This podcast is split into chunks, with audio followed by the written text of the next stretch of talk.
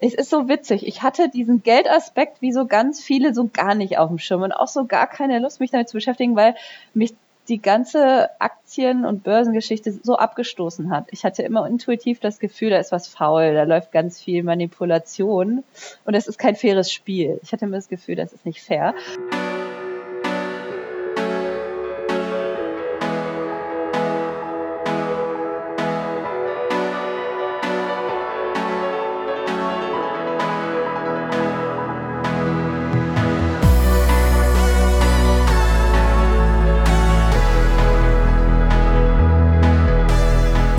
Guten Morgen. Es ist der 4. Februar. Die Folge Nummer 39 von Der Weg äh, liegt direkt vor uns. Der Daniel ist bei mir. Daniel, guten Morgen. Guten Morgen, Fab. Und wir haben hier heute die Rebecca. Das freut uns sehr. Hi, wie geht's dir? Hi Daniel, hi Fab. Hallo Rebecca. Ja, mir geht's super und ich freue mich total hier zu sein und mit euch heute zu quatschen. Schön, schön. Wir auch, wir auch. Ja. Ähm, wie immer, ich würde sagen, Daniel, hau mal die Blockzeit raus und dann geht's auch schon los. Ja, die schaue ich jetzt direkt mal nochmal nach und refresh mal die Seite, dass die auch passt. Es ist die 721769. Wunderbar. Ja, cool. Super. Rebecca, ich würde sagen, wir starten direkt mal rein und du kennst das ja schon. Wir fangen mal an, damit es ein bisschen so einen äh, kleinen Rundumschlag äh, zu deinem Leben zu machen. Wer bist du? Was machst du? Was bewegt dich so unabhängig von Bitcoin? Erzähl mal ein bisschen, was du bereit bist zu teilen. Ja, richtig, sehr gerne. Ich erzähle mal ein bisschen. Ja, mein Name ist Rebecca, das habt ihr schon gehört. Ich ähm, bin in den frühen 80ern in Deutschland geboren als Einwandererkind von ähm, amerikanisch-britischen Künstlern, Oi. die ihren Weg hier nach Deutschland gefunden haben in den 70ern. Ich fühle mich da wirklich, ich glaube, ich habe da Glück. Ähm, Genau, und ich bin äh, quasi, wie gesagt, hier im Südwesten ganz traditionell klassisch zur Schule gegangen und habe dann äh, nach dem Abi sehr schnell das Weite gesucht, äh, konnte es gar nicht erwarten, raus in die große Welt zu ziehen und hier aus diesem Kessel äh, heile Welt äh, mir alles mal anzuschauen und bin dann äh, hoch in den Norden äh, und habe dort eine handwerkliche Ausbildung als Motorradmechanikerin angefangen. Ah, krass. Und zwar damals war das noch äh, so eingeteilt in Fahrrad und Motorrad. Das war total süß. Ich glaube, heute gibt es viel mehr mit Mechatronik, hoffe ich zumindest. Und ich habe damals eben Fachrichtung Motorrad gemacht. Äh, ich hatte mit 16 schon angefangen, an der eigenen Vespa zu schrauben und das war einfach eine riesen cool. Leidenschaft von mir. Äh, damals gab es noch diese ultra schönen Blechroller. Ähm, äh, genau und äh, habe dann quasi die Leidenschaft äh, zum ersten Beruf gemacht und äh, hatte auch das Glück, da gleich äh, in den Motorsport reinzurutschen. Ich war dabei so ein richtiger Motorsport-Fan, Rossi, Valentino Rossi-Fan und äh, in unserer Firma haben wir dann auch selber ein bisschen Motorsport betrieben, 24-Stunden-Rennen, da durfte ich im Boxenteam mitmachen. Oha. Also als junger Mensch war das einfach fantastisch. Ich fand mein Leben damals auch richtig aufregend. Ähm, war eine super coole Zeit. Ähm, Genau, aber ich glaube, es war auch sehr stark geprägt von Materialismus. Ne? Wenn ich jetzt so reflektiere, da war auch, äh, ja, ich wollte ein Motorrad haben, ein Auto, dann mhm. noch ein Rennmotorrad für die mhm. Rennstrecke. Also da war dieses Materielle, ich glaube, das war auch so ein bisschen der Zeitgeist der 80er, 90er, das war gerade alles so spannend, ne? Dieser Besitz, diese Güter. Naja, und ähm, habe dann auch festgestellt, hey, das Handwerk, das ist richtig hart. Also ich habe auch bis heute sehr, sehr viel Respekt vor dem Handwerk und mhm. ich fühle mich auch super glücklich, das so von null auf gelernt zu haben. Aber dann war auch klar, nee, ich möchte noch studieren und bin dann eben äh, an eine Fachhochschule für Maschinenbau. Klar, es musste technisch bleiben und dachte, nee, cool. ich mache dann irgendwie so Telemetrie oder so im Motorsport. Ne? Datenanalyse fand ich schon immer großartig, so dieses Verstehen und Wissen, mhm. ähm, Daten analysieren, diesen Überblick haben und ähm, habe dann auch während meines Maschinenbaustudiums ein Praktikum bei einem sehr namhaften deutschen Autohersteller sehr schnieker Sportwagen im Stuttgarter Raum gemacht. Mhm. Äh, jetzt, jetzt denken wir, das ist. äh, und da kam dann aber ein riesen Sinneswandel. Das war wie, äh, ja, wie so ein Erwachen. Ich saß dann irgendwann da und da gab es tatsächlich die Rennstrecke, die fuhr so am Büro vorbei. Halb. Was ja schon cool ist, ne? nee, war auch alles super cool. Ähm, aber das war dann auch eine Welt, ne? Also die Studenten dort, die, ich habe dann so gemerkt, die sind alle so, das ist dann fast wie eine Vergötterung, ne? Von diesen Objekten, mhm. von diesen Fahrzeugen. Die haben sich richtig drum gerissen, ähm, das Auto vom Chef zum Waschen zu fahren. Und das war mir dann schon so, hä, sag mal, wie affig. So. Mhm. Und ähm, ich hatte dann auch irgendwann mal dort gesessen am Fenster und eben diese Autos gesehen und dann fiel es mir so wie Schuppen von Augen, wow, das ist richtig Geld zu Staub, ne? Da geht Geld in Reifen, in Teer auf die Straße, das Abgas in die Luft und ähm, dachte, hey, ich glaube, ich will was für die Umwelt tun. Krass, cool. Und, ja. Wow. Also witzig, auch total hypocritical, ne? ja. ne? vom Motorsportler zum, oh, ich denke, ich muss mal was Grünes machen hier. Ich habe jetzt so viel Karma angesammelt mit Umweltverschmutzung. Ähm, aber nee, das, das kann war doch einfach nicht. so richtiges Erkennen, ne? Aber wie, das kann doch nicht so von jetzt auf gleich passiert sein. Hast du da vorher irgendwie das so ein ging bisschen. relativ schnell. Aber hast du da irgendwie irgendwas, irgendwas gelesen vorher oder irgendwie was ist irgendwer auf dich nee. zugekommen und Nee, gar nicht. Nee, überhaupt nee. nicht. Ich hatte wirklich nur mit dieser Automotive Motorsportwelt zu tun. Nee, das war einfach äh, schon, das war schon der Prozess durch das Praktikum dort, mhm. ne? Und dann zu sehen, okay, das wäre dann die Welt, in der du landest, ne? Dann äh, mit dem Abschluss wärst du dann nicht mhm. mehr in der Box als äh, hier irgendwie Schrauber, Cleaner, Telemetrie, sondern dann wärst du ja irgendwie wahrscheinlich irgendwo in der Entwicklung und das ist jetzt diese Welt. Und das sind dann die Unternehmen, die dazugehören. Und das war dann schon über ein halbes Jahr so ein mhm. Prozess. Mhm. Und ich will diese Firma nicht schlecht reden, ne? Die sind Wahnsinn. Mhm. Und ich finde auch immer noch, dass das seine Berechtigung hat, ne? Diese Entwicklung an der Pike. Aber ich habe gemerkt, oh, aber mein Beitrag jetzt so für die nächsten 30 Jahre, ich glaube, das passt dann doch nicht. Oh krass, das heißt, du hattest so einen richtigen Moment der Selbstreflexion, wo du gedacht hast, ja. oh krass, ich weiß nicht, ob das jetzt die Zukunft sein kann. Ne, ich wusste, dass es sie nicht ist. Krass, ganz, ja, sehr cool. Ganz felsenfest. Ja, und das ist, dann hat man auch Frieden damit, ne? Mhm. wenn man das so realisiert. Das ist dann auch kein Abwägen. Und dann aber hat dich das okay, nicht, sorry, ups, sorry, hat das nicht zuerst ja. geschockt? Oder hast du nicht erstmal so ein bisschen, hat sich das nicht den Boden unter den Füßen weggezogen erstmal? Oder Nee, überhaupt nicht. Das ist ja ein schönes und beruhigendes Gefühl. Ich, ich würde jetzt gerade sagen, du hast vorhin gesagt, deine, deine Eltern sind Künstler gewesen, oder? Ähm, wahrscheinlich ist das der Freigeist, den man gebraucht hatte, um dann nicht erstmal Panik zu bekommen und zu sagen, oh Gott, ja, aber dann, eben, dann passt ja, das ja alles stimmt. gar nicht und wie ich das alles geplant hatte, sondern dann ist vielleicht sogar irgendwie das Ganze ja, entspannt. Vielen, vielen Dank, Fab, dass du das sagst, weil das ist auch so. äh, diese, was Künstler einem mitgeben, ist so, ne? Diese, dieses Freigedankliche. Mhm. Also die waren auch die haben mich und meinen Bruder extrem zur Eigenverantwortung sehr früh gebracht. Cool. Das mhm. heißt, ähm, ja, also nicht laissez-faire anti-autoritär oder sowas, jetzt so nicht so extrem, aber ähm, sehr, sehr eigenverantwortlich und wir waren einfach komplett selbst für das, was wir tun. Immer müssen wir cool. auch gerade stehen. Genau, und dann äh, dachte ich, okay, ups, äh, mit dem Lebenslauf, Automotive Motorsport, was Grünes, da, da viel Glück, ne? ähm, hab mich dann aber äh, wieder auf die Heimat besonnen und beim ähm, Solarinstitut beworben. Cool. Am Fraunhofer. Nice. Krass. Und ich weiß nicht, was da passiert ist, aber die haben mich tatsächlich genommen für eine Abschlussarbeit. Ähm, es war irgendwie eine Abschlussarbeit mit zwei. Ich weiß auch nicht genau, vielleicht war ich einfach so eine Art Backup oder so. Wir haben das Thema zu zweit bearbeitet, haben die gedacht, oh, kann nicht so viel schief gehen? Äh, nee, ich weiß nicht, es war was stark Mechanisches, von daher hat es ein bisschen gepasst, irgendwie so ein Teststand vor Kollektoren und über das Institut bin ich dann in das Team gerutscht, äh, was mich eben heute noch tangiert, das Thema, und das war die solarbetriebene Entsalzung mit Membranverfahren. Da habe ich dann irgendwie so einen neuen Sinn äh, gefunden, ein neues Thema, äh, was äh, mich bis heute einfach begeistert und auch beruflich begleitet. Ich war dann eben ein paar Jahre im Institut, auch wieder sehr viel Datenaufbereitung gemacht, aber auch äh, experimentelle Sachen, neue Prototypen entwickeln. Also ganz wow. fantastischer Job. Bin auch gereist, irgendwie sieben Monate Gran Canaria gelebt, da pilotiert, wow. äh, ganz tolle Sachen. Ähm, bin dem Team so dankbar, weil die haben mich eigentlich ausgebildet. Ne? Ich hatte keinen Plan davon. Ich war irgendwie so mechanisch und so und die haben mir dann Thermodynamik, den ganzen Kram mit viel Geduld beigebogen.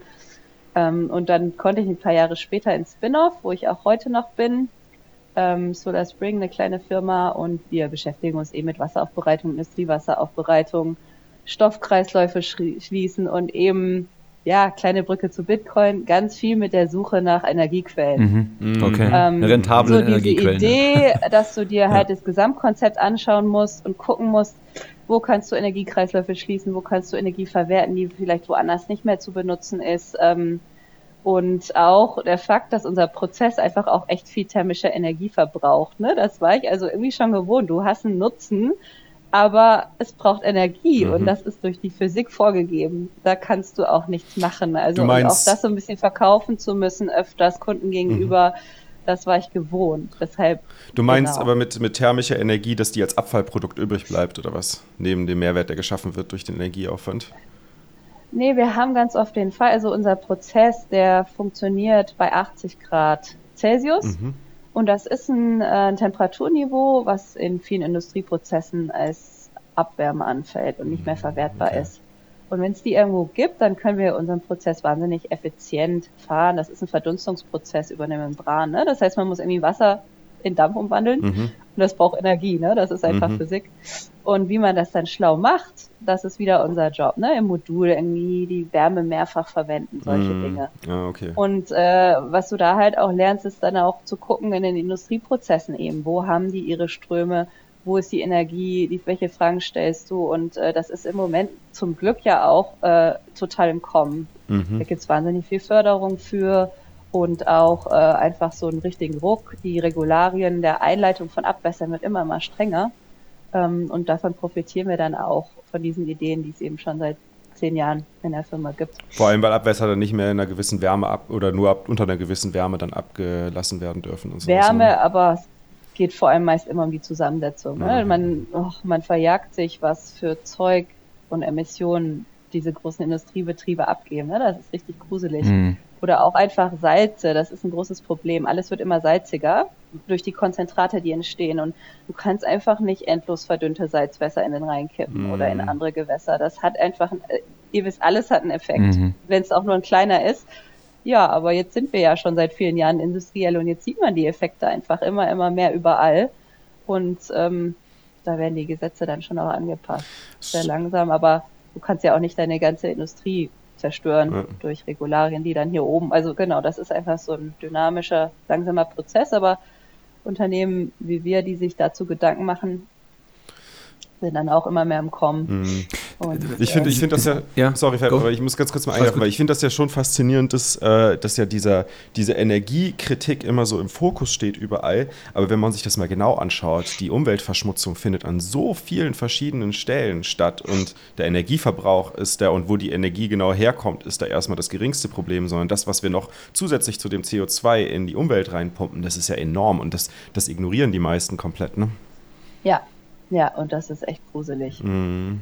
Also das ähm, ist, ich meine, Energie werden wir brauchen, ja, mhm. die, die wird irgendwo herkommen müssen. Das ist das Problem, was wir lösen müssen. Ähm, einsparen, ja, ich denke eher an Effizienz, wobei bei Effizienz hast du immer, du hast ja dieses Phänomen, wenn etwas effizienter wird, benutzen Menschen einfach mehr davon. Ja, genau. Da bin ich gedanklich ja. auch in meinem Dilemma. Ne? Aha. Energiesparlampe, cool, dann nehme ich doch jetzt zehn. Ist ja voll hübsch.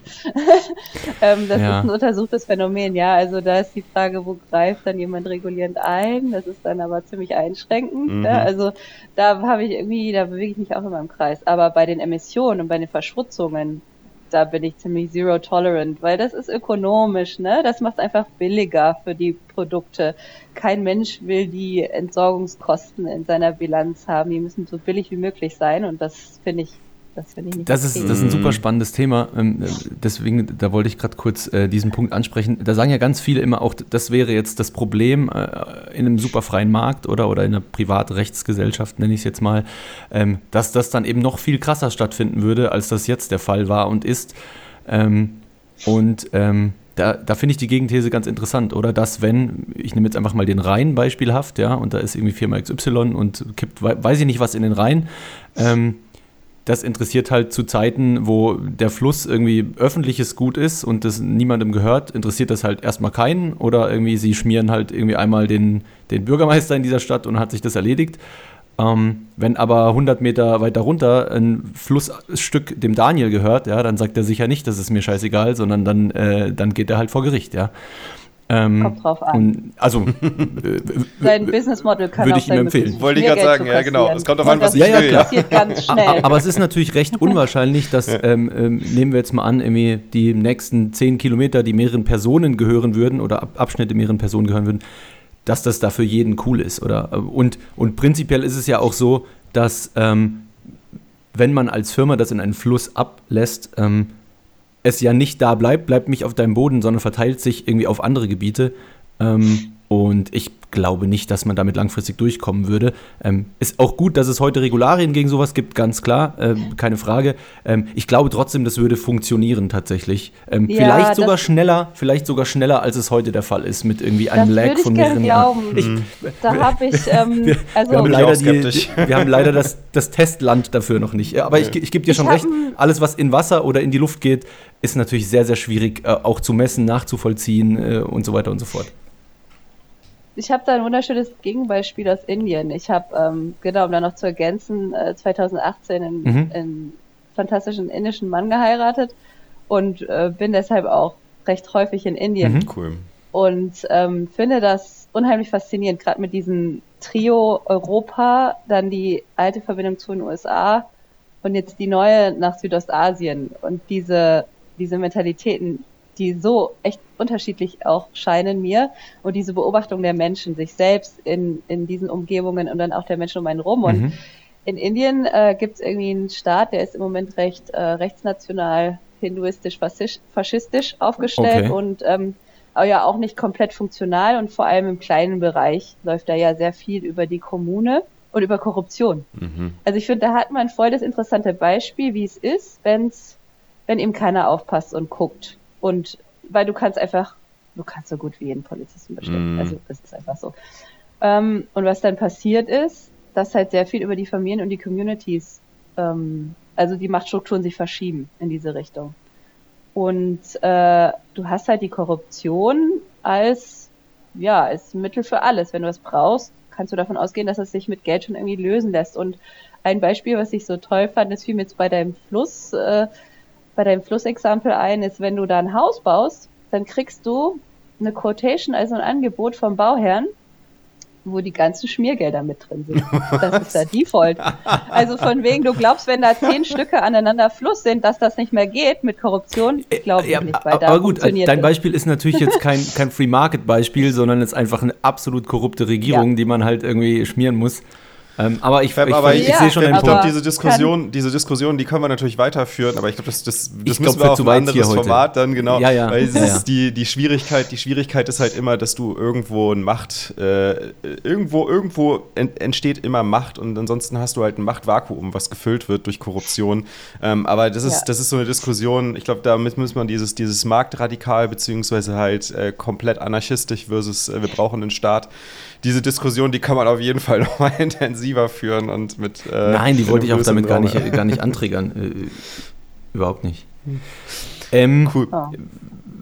Gibt es noch was bezüglich deinen Weg, bevor wir zur Bitcoin-Sache gehen? Sonst, sonst würde ich noch gerne das ein oder andere Thema äh, so zu, zu, zu, deinem Wer bist du, was machst du besprechen, aber führ gerne erstmal das noch zu Ende, wenn du möchtest. Äh, oder gab es da noch was? Ich glaube, wir waren so ja? ziemlich am Schluss angekommen, genau. Ich bin okay. äh, dann seit äh, 2010 wieder hier im Süden und äh, arbeite in dem Unternehmen. Mhm. Habe dann irgendwie noch einen Master gemacht, der ein bisschen mehr zu dem Thema passt, äh, Prozess und Umwelt und äh, ja, versuche mich irgendwie auch seit 100 Jahren an der DIS, aber das liegt alles ein bisschen auf Eis, okay. weil ich ja auch einen kleinen Sohn habe, ja. aber das, ja.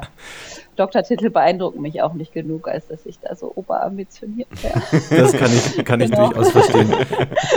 Darf ich fragen, das, so das ganz grob, schon, aber, so, so ja, ganz grob die Region im Süden, wo bist du? Na, in Freiburg.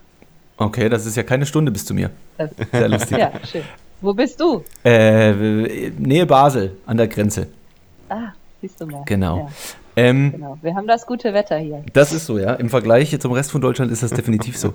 Ähm, was du noch als Punkt aufgebracht hattest, und das fand ich sehr, sehr cool, war, ähm, dass du so ein bisschen einen Unterschied im Freiheitsbegriff wahrgenommen hast zwischen äh, deinen Wurzeln äh, USA und äh, Europa hier und vielleicht hast du ja auch das Ganze nochmal anders wahrgenommen in, in, äh, in Indien.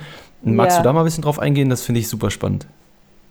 Klar, gerne. Ich habe halt ich meine, das greift vor, aber nicht viel. Durch Bitcoin, das ist ja kein Geheimnis, fängt man ja an, über alles anders nachzudenken. Definitiv. Sehr, ne? mhm. Und ähm, dann auch über Systeme. Mhm. Und ähm, es ist ganz witzig. Ich habe ja mit Amerika fast nichts zu tun. Ich habe auch die Staatsbürgerschaft abgegeben, um Deutsche zu werden wegen dem Brexit. Irgendwie habe ich dann auf einmal beschlossen, das war sogar nach einer Indienreise und ich habe gesehen, oh shit, ich habe so gut in Europa. Ähm, ich möchte Europäerin werden und bleiben. Und äh, da war gerade der Brexit im Gange, habe ich sofort gesehen, okay, Mist, ähm, ich brauche diesen deutschen Pass und dafür kann man den amerikanischen nicht behalten. Das heißt, ich habe da fast keine Ties und auch keine Ahnung von der Denke. Ich dachte immer, die werden schon irgendwie so sein wie wir. Und über Bitcoin-Twitter fing ich dann an, irgendwelche Tweets zu lesen, wobei man auch sagen muss, das sind ja auch meist die Leute, die am lautesten schreien. Natürlich, und das repräsentiert nicht die breite Masse, aber ich habe richtig gemerkt, oh, warte, da sind schon so Grundsentiments, die irgendwie abweichen und habe dann gedacht, nee, das muss schon auch einfach mit der Sozialisierung und dem Aufwachsen zu tun haben. Und dann hat das hat halt noch den Kontrast zu Indien und gesehen, ja, nee, das hängt ganz viel und nur damit zusammen. Zum Beispiel der Fakt, dass äh, zum Beispiel, was wir an Abgaben zahlen, das kann man alles diskutieren, ob das toll oder blöd ist oder ob man das mal dringend überarbeiten muss. Aber das empfinden die einfach ganz, ganz massiv als, äh, als, ja, als Raub, mhm. ne? als mhm. Einschränkung ihrer Entscheidung, was mit ihrem Geld passiert. Mhm. Ja? Und ich hier finde das, das ist vielleicht auch nicht gut, aber ich finde das halt überhaupt nicht schlimm, weil ich möchte halt, dass sich um den ähm, drogenabhängigen, ungebildeten Mensch, der nie einen Job haben wird, ich möchte ganz gern, dass sich um den gekümmert wird und ich das nicht persönlich machen muss, ne? So meistens mhm. zumindest. Es muss jetzt auch nicht gut sein, aber für mich ist das dieses, was uns so eingetrichtert ist, ne? dieser Beitrag zur Gemeinschaft, was Gutes. Und es wird eher Druck ausgeübt, wenn man ne, das System ausnutzt und irgendwie so. Und in Amerika geht das gar nicht, ne? Das ist halt friss oder stirb, ne? Soziales System ist da ganz anders. Oder auch ähm, so Sachen wie ähm, Mutterschutz.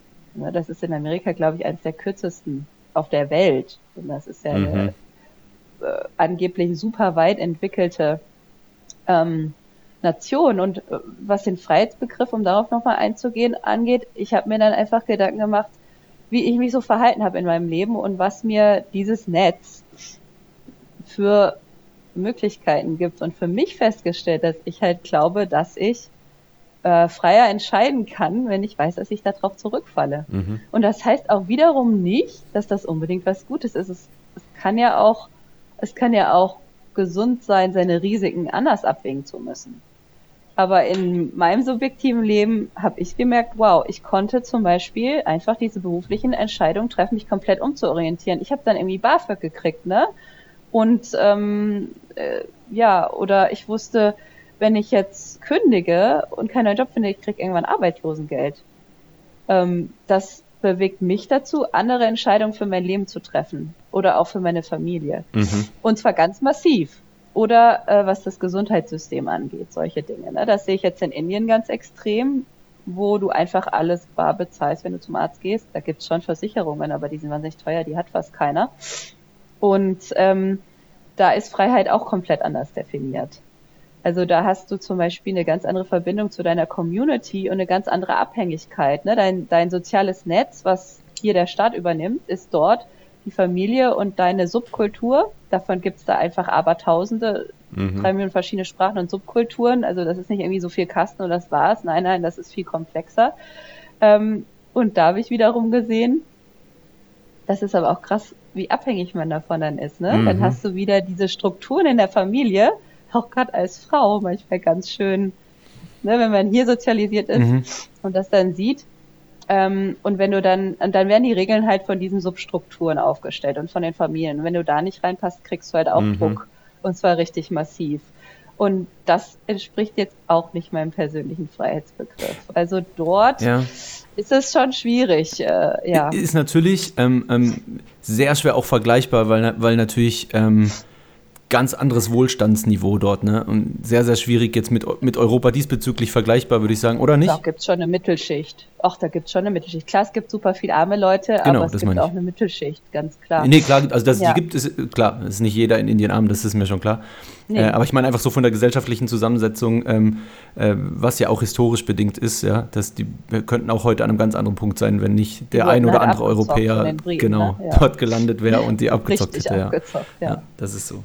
Ja, ich finde, find, du, hast, du hast eine Sache gerade gesagt, die ich recht spannend fand. Ganz am Anfang, wo du gesagt hast, naja, ich, ich zahle ja in dieses System ein, damit, damit halt, in dieses Sozialsystem ein, damit sich um Menschen gekümmert wird, um die ich mich nicht kümmern will.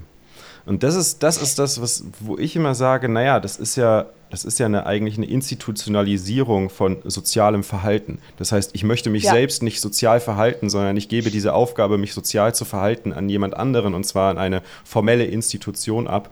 Und ich glaube, das Absolut. ist etwas, was psychologisch mit uns Menschen etwas sehr Negatives macht. Nämlich es treibt einen Keil zwischen uns in der Gesellschaft und es sorgt auch vor allem dafür, dass wir unser Mitgefühl verlieren. Da bin ich mir eben gar nicht sicher äh, ob das so kategorisch zu sagen ist, weil ich das ja eben gesehen habe in Indien, wo es halt kein soziales System gibt. Aber da kümmern Und sich die Menschen um ihre Nachbarn mit, oder? Um, ihre, um, um die Menschen in ihrer Umgebung mit? Nein, nur die, die sie mögen, natürlich. Ja, klar, natürlich, das ist klar, ja. Weißt du, das ist ja. dann eben nicht so, dass das um jeden gekümmert ist, auf keinen Fall. Es gibt wahnsinnig viele Leute. Aber um ganz kurz, das wollte ich vorher sagen, deswegen müssen wir da ein bisschen aufpassen, wenn generell das durchschnittliche Wohlstandsniveau dort ein ganz anderes ist, dann ist es super gefährlich zu vergleichen und zu sagen, ja, wenn es jetzt hier kein Sozialsystem gäbe, dann sähe das auch so aus. Oder dann äh, wollte ich einfach nur vorher sagen, da müssen wir wahrscheinlich ein Aber bisschen aufpassen. Meine Erfahrungen sind alle aus der Mittelschicht aus Indien, nicht von ganz mhm. armen Leuten. Okay. Also es sind jetzt reine Beobachtungen.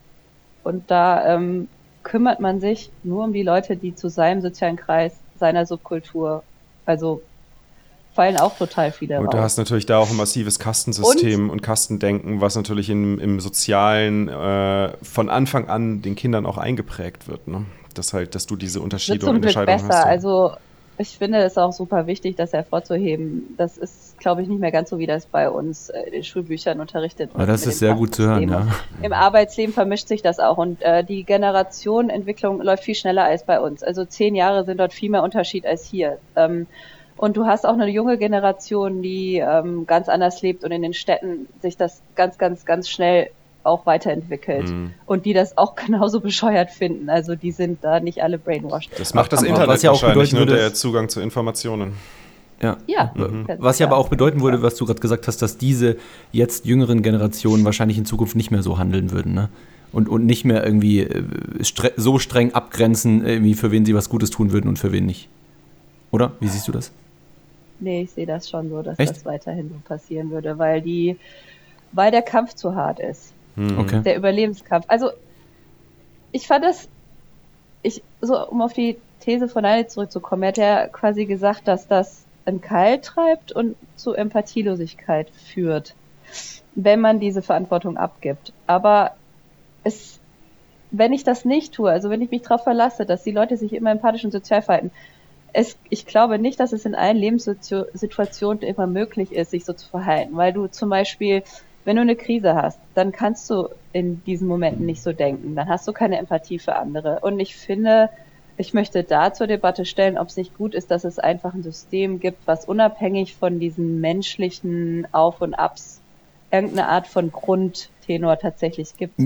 Ja. Also es muss nicht das System sein wie jetzt, das kann man sicherlich ähm, überarbeiten, verbessern. Ich finde, sollte man sowieso jedes System periodisch, vielleicht braucht es auch ab und zu einfach mal eine Revolution. Aber ähm, dieses Institutionalisieren per se abzuschaffen. Da habe ich tatsächlich einen, also, im, im, Kopf, wie das gehen soll. Einfach aufgrund der menschlichen Natur. Ja, ich verstehe schon, was du meinst und, und, und wahrscheinlich ähm, rein nur aufs Umfeld ähm, sich verlassen skaliert auch einfach nicht äh, ab einer gewissen Nein. Personenzahl. Aber, und, und ich nehme an, da sind wir uns wahrscheinlich alle einig oder zumindest Daniel und ich, ähm, ist wahrscheinlich der Staat auch nicht die richtige Institution, Institution um das zu lösen. Ja? Da wäre meine ja. These, meine persönliche These, dass, das, ähm, dass da äh, sich private Organisationen wahrscheinlich als das Bessere hervorheben können. Einfach aus dem Grund, weil es natürlich eine Competition zwischen diesen Institutionen dann geben kann und geben und sie wird. Sie effizienter oder? agieren können. Ne? Und sie effizient agieren können und auch müssen. Ansonsten mhm. äh, werden sie nicht ausgewählt, um sich um solche Dinge zu kümmern. Und äh, dann bleibt halt auch kein, kein Euro übrig ja, am Ende, am Ende das des Tages. vermute ich ganz stark. Man sieht auf jeden Fall, so wie es jetzt ist, geht es nicht. Das sieht man in der Pflege. Mhm. ja, das ist wo das äh, so stark Profit, ausge Profit, ausgerichtet wurde, dass die, äh, dass die Menschlichkeit komplett mhm. weg ist. Äh, und das widerspricht ja dem ja, Zweck. total. Also das geht nicht. So geht es auf jeden Fall nicht. Ja. So, jetzt müssen wir mal zu Bitcoin weitergehen. Gerne. Gerne. Endlich. Das haben wir echt gut weit ausgeholt, aber das war auch wichtig. Ähm, erzähl mal, wie, wie bist denn du auf Bitcoin gekommen oder wann bist du auf Bitcoin gestoßen? das allererste Mal auf Bitcoin gestoßen wurde ich 2017 durch meinen Bruder. Und äh, dazu muss ich sagen, mein Bruder ist ähm, sehr intelligenter Mensch und er hat sich früher der hat früher recht viel Geld verdient mit High-Stakes-Poker-Gambling. Ein ziemlicher Glücksspieler. Ihr seid ja das absolute Klischee. Du, du bist ja. Engineer, ja, wie so jeder zweite Gast hier ungefähr und dein Bruder aus dem Poker-Space. Da könnte ich mich totlachen. Nee, Moment, Moment. Mein, mein Bruder war professioneller Tänzer. Der ist erstmal in die Fußstapfen der Eltern getreten. Ah, krass. Hat krass. aber immer, immer schon programmiert, auch als Kind schon. Und dann Poker. Ja, siehst du Poker, ey, das ist auch so brotlose Kunst, ne? Und ähm, ich war so, okay, der erzählt mir jetzt was von Bitcoin, der alte Gambler. Das muss ja was Hochspekulatives sein. Ja, guter Punkt. Und dann war der auch gleich so völlig ähm, der war ja richtig begeistert davon. Und ich, oh, okay, alles klar, okay. Und dann habe ich mich aber nicht weiter damit beschäftigt bis 2020. Ich habe immer super viel gearbeitet und super gerne. Und dann 2020 war ich schwanger. Und äh, das Schöne am Schwangersein in Deutschland ist ja, dass du irgendwie ab der 34. Woche nicht mehr arbeiten musst und trotzdem bezahlt wirst. Und ich saß dann irgendwie zu Hause mit dem kugelrunden Bauch und dachte, oh geil, ich habe Zeit, wie schön. okay. Und äh, habe mir dann über ganz viele Sachen Gedanken gemacht, unter anderem aber natürlich auch, ähm, das geht wahrscheinlich jedem so, der eine Familie gründet, oh, was kann ich denn jetzt für mein Kind tun, was Werterhalt angeht? Ich habe mhm. mir dazu früher nie Gedanken gemacht und ähm, habe mich hingesetzt, angefangen viel zu recherchieren und zu lesen, habe gesehen, oh Mensch, mein Sparkonto hat inzwischen 0% Zinsen, das kann es also nicht sein. Mhm. Ähm, oh wow, äh, meine Bank nimmt auch ganz schön viel Gebühren. Mensch, äh, was ist denn da los? Okay. Äh, kaufe ich dem jetzt Gold? heißt und, aber, ganz äh, kurz dazwischenfunken, heißt aber Inflation war für dich schon Begriff zu diesem Zeitpunkt. Ne? Also du hast, du hast wahrgenommen, dass das so ein bisschen verwässert. Ja. Es war, es war, ich habe es wahrgenommen. Und äh, mhm. das war ja auch der, der Start von dieser ganzen Corona-Krise. Ne? Das heißt, ich saß, äh, das, da war ich noch nicht zu Hause, das war ich, glaube ich, ab Juni. Mhm. Dieser Crash war schon davor. Aber schon bevor Bitcoin für mich äh, gesetzt war, war für mich klar, dass das zu einer riesigen Krise wirtschaftlich führen wird und dass das unser Finanzsystem extrem testen wird. Weil für mich war sofort klar, dass sehr viel Geld da reingepumpt werden, muss, um die Wirtschaft irgendwie aufrechtzuerhalten, Subventionen ohne mhm. Ende, irgendwie die Leute durchfüttern. Ja.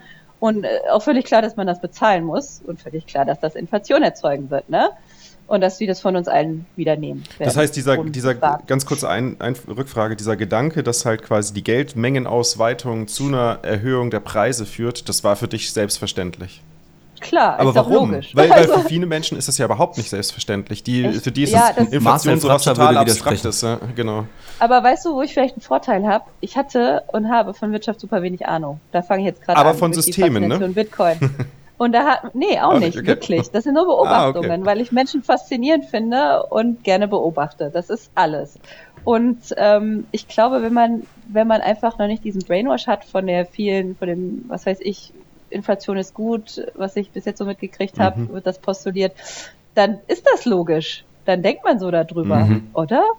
Oder bin ich am Holzweg? Nee, ist nee, nee, ist so. Also wenn, im, Mainstream ist das die Meinung, ja. Ich drucke, dann, nee, aber wenn ich, ja genau, aber wenn ich jetzt äh, Geld drucke und alles finanzieren muss, äh, woher muss ich das doch bezahlen? Das ja, absolut kommt korrekt, ja nicht aus Luft. Das war mir klar. Und dann dachte ich, hey, Mist, und jetzt habe ich dann ein kleines Kind und jetzt möchte ich ähm, gerne für den Werte erhalten. Wie mache ich denn das jetzt? Äh, und habe dann quasi mich eingelesen, und dann äh, irgendwie kam ich auf eine lustige Seite, die Gold und Bitcoin vergleicht. Wahrscheinlich ist das irgendwie so eine versteckte Bitcoin-Seite, weil die sagen auch, Bitcoin ist eigentlich praktischer. Und ich war so, hey, Bitcoin ist eigentlich viel praktischer als Gold. und dann äh, dachte ich, Mensch, ich habe doch diesen verrückten Bruder, der kennt sich richtig damit aus. Mein Bruder hatte nämlich zwischen 2017 und 2020 auch äh, ein eigenes Unternehmen gegründet, Mistos, äh, was irgendwelche richtig für die Zeit noch relativ progressiven äh, Community Wallets entwickelte. Okay. Ähm, das hat jetzt nicht total Fahrt aufgenommen, aber ich wusste, okay, er ist auf jeden Fall der Experte und er mhm. hat dann er hat mich dann so mit offenen Armen empfangen, ne? Ja. Endlich. Endlich. Und ähm, dann gesagt, du liest doch mal den Bitcoin-Standard. Sehr und gut. Hab das dann auch angefangen zu lesen und dann aber auch ganz äh, schnell Podcasts ohne Ende. Ähm, irgendwie Tone Ways, bevor er so arg politisch wurde über Trading. Ich dachte, oh, Trading, das ist ja voll spannend. Ich hatte keinen Plan davon, aber ich fand es obergeil und interessant und weil ich halt Datenauswertung so toll mhm. finde. Ne? Da hast du diese ganze technische Analyse, die dir, glaube ich, immer nur begrenzt was bringt, äh, aber ähm, fand ich cool, diese Tools und ähm, ganz viel Peter McCormack gehört, äh, höre ich auch immer noch super gerne. Und war dann einfach gebrainflashed und äh, habe dann so, ich glaube nach drei Monaten war so der Punkt, wo ich angefangen habe zu verstehen, das dauert ja einen Moment, mhm. ne? das ist ja schon ein bisschen viel zu verdauen, habe dann angefangen zu verstehen, wie Bitcoin eigentlich funktioniert. Was würdest du sagen, wie äh, viel... Äh, mit dem Mining. Was würdest du sagen, ja? wie viele Stunden hast du bis zu diesem Zeitpunkt, wo du angefangen hast zu verstehen, wie Bitcoin funktioniert, investiert? Boah, schon viel. Ja, ne? Geht so an die 100 ähm, ja, Stunden? Viel. Ja, mehr. Mehr sogar, okay, krass. Ja, ja. Also Theorie nach ja, wie vor belegt. Ich, ich verzettel mich dann auch schnell. Ich will dann, wenn ich irgendwas lese, will ich das dann erstmal ganz genau wissen. Mhm. Das dauert dann wieder ewig und dann komme ich wieder zurück. Mhm. Also das ist dann wie so ein zirkulärer Lernprozess. Und irgendwann habe ich dann auch äh, mein Bruder gefragt, hey, was hast du denn irgendwie für, für Sachen über Mining, wie verstehe ich das jetzt, wie, wie wird denn das jetzt eigentlich erschaffen? Und irgendwann hatte ich das verstanden, oh mein Gott, da wird einfach, da wird einfach Energie umgewandelt in, in Wert. Ja. Und das hat mich so geflasht. Das ist das quasi die erste, das ist das erste Geld, was ich wirklich bis auf, keine Ahnung, bis auf das kleinste bisschen berechnen kann, wo es herkommt. Also wie es kreiert wurde, wie viel Energie es gekostet mhm. hat. Und das war für mich ähm, absolut schlüssig. So wunderschön. Also wie, wie so ein Erwachen, ähm, ein Flash. Und als Ingenieur mein Herz ja äh, hat, hat ganz schnell geschlagen und ich fand das großartig. Und äh, dachte, oh, also das Witzige war, mein Ziel war ja, Geld nicht zu verlieren. Ne? Mhm. Ich wollte ja mhm. kein Geld verlieren. Und in dem Sommer, als ich gekauft habe, da waren wir irgendwo bei 9000 Dollar. Ne? Das heißt, das war natürlich schön, aber ich hatte nie die Erwartung, ich muss jetzt 10x machen. Mhm. Gar nicht. Mhm. Ich wollte Bitcoin unterstützen, weil für mich das ultimativ Sinn gemacht hat und kein Geld verlieren. Mhm. Das waren meine Ziele. Ähm, das würde natürlich vielfach belohnt, aber auch jetzt ist es mir egal, wenn der Preis so runtergeht und so, ne? Das okay. Ja, du, du denkst ja auch nicht. mich jetzt weniger. Weil, weil dich geht es ja auch nicht, Wert zu transportieren für über zwei Jahre, über drei Jahre, sondern du hast ja vor allem an dein, dein Kind gedacht und den Wert halt Zeitpunkt. zu darüber, über, über ja. ja, ich meine, Jahrzehnte zu transportieren in dem Sinn, ne? Genau, also klar, wenn man dann sich mehr damit beschäftigt, denkt man, oh, ich könnte ja schon mal irgendwas damit noch machen und so. Ich habe dann irgendwann diesen Sommer so ein Leverage Trade versucht und gemerkt, oh, ähm, das macht das mir keinen schnell Spaß. In die Hose ich habe auch kein Geld verloren und dann habe ich gemerkt, oh, genau so kann man alles verlieren. Ja. Genau so und das tun glaube ich auch viele und ich bin glaube ich mhm. irgendwie mit plus 50 Dollar oder was weiß ich paar Sets raus und war so puh, safe gerade noch Glück gehabt und äh, nee, ich glaube das meine ich. Also ich glaube, wenn man das machen will, muss man sich extrem viel beschäftigen. Habe ich die Zeit nicht für und hat mir auch keinen Spaß gemacht. Ähm, aber ja, genau, das war so der, das war so der Weg dahin. Und ja, wie auch viele meiner Vorredner in diesem Format schon gesagt haben, dann kommst du halt nicht mehr weg. Ne? Dann liest du eins nach dem anderen, du beschäftigst dich, dann das Lightning Network. Mein Bruder arbeitet inzwischen für die Firma Galoy. Oh, nice. Ähm, ja, nice. Ja, genau. Der ist der Technic Technical Director Bitcoin da. Beach ja. Wallet, nice. Richtig, also genau. mit Kemal zusammen. Auch, immer Leute. Bitte? Mit Kemal zusammen also. Okay, den kenne ich nicht, aber ja. Das Marketing bei Gallow, hier unser Teammitglied. Ja. cool. Ah, schön. Ja, also der ist da, er sagt auch immer, Leute, bewerbt euch, die suchen gute Leute. Ja, super. Soll ich sagen, genau. Ja. Und ähm, deshalb ist es ja auch super schön zu sehen, ne? Dann ich werde natürlich nichts verraten, aber man, man kriegt dann jetzt mit, also gerade seitdem ich mich da beschäftige, bis jetzt, was auch da passiert ist in der Zeit. Ne? Ich fühle mich einfach super glücklich, auch da eingestiegen zu sein, das zu beobachten hier, wenn auf einmal Nation States anfangen, das für sich zu entdecken und man hört, ah, da haben ein paar Länder wieder angefragt, ob man da nicht was entwickeln kann. Mhm. Das, äh, das stimmt einen super hoffnungsvoll und ähm, ja, das macht wieder Lust auf Menschsein, finde ich. Wa da sieht man, äh, das ist ein Riesenproblem, was Bitcoin löst, was, äh, was so viele Lebensbereiche beeinflusst, ähm, die sonst so kompliziert sind. Und wir haben halt das Problem der menschlichen Natur. Die menschliche Natur gibt irgendwie vor, dass wenn du jemand Macht gibst, wir gehen so wahnsinnig schlecht mit Macht mhm. um. Das ist so ein bisschen mhm. ein Dilemma. Ne? Mhm. Das heißt, äh, dezentrale Strukturen, super, finde ich ganz großartig. Überall und da, wo es geht. Wenn du dann, überall da, wo es geht. Und wenn du über Bitcoin lernst, überlegst du auch, oh Mensch, es gibt so viel mehr, was man dezentralisieren müsste. Das würde besser funktionieren, da würden mehr von profitieren. Aber hast du nicht das Gefühl, wenn du mit anderen darüber sprichst, dass, dass Menschen Schwierigkeiten haben, sich vorzustellen, dass etwas dezentral überhaupt funktionieren kann, wenn sie Bitcoin noch nicht verstanden haben? massive Probleme. Mhm. Es, ich beobachte auch immer wieder, dass Menschen einfach mit Eigenverantwortung sich auch oft schwer ja, tun. Auch, also mit diesem Verlust von. Sicherheiten. Mhm. Es gibt auch gerade jetzt in solchen Zeiten, wo viele Unsicherheiten da sind, voll oft den Wunsch, dass bitte mir einfach nur einer sagt, was ich tun soll, dass alles gut wird. Mhm. Das ist zutiefst menschliches Bedürfnis und ich habe auch super viel Verständnis dafür das ist auch nicht einfach. Und wenn es dir dann irgendwie auch gerade nicht so gut geht, dann kommt das manchmal noch mehr hervor, ne? Dieses Sicherheitswunsch.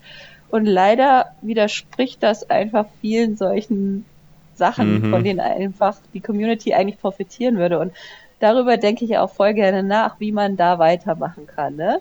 Also wie kriegt man es hin, Systeme zu verändern, damit es besser verteilt wird? Mhm. Ich, ich nehme mich da nicht mit aus. Ich möchte auch nicht, dass das von mir abhängt was weiß ich, ich stehe mit schlechter Laune auf und treffe dann irgend so eine super egoistische Entscheidung. Das, das passiert. Das sieht man an sich selber. Und ähm, ja, ich hatte das Glück, dass wir auch in unserem Unternehmen mit alternativen Arbeitsorganisationen experimentiert haben.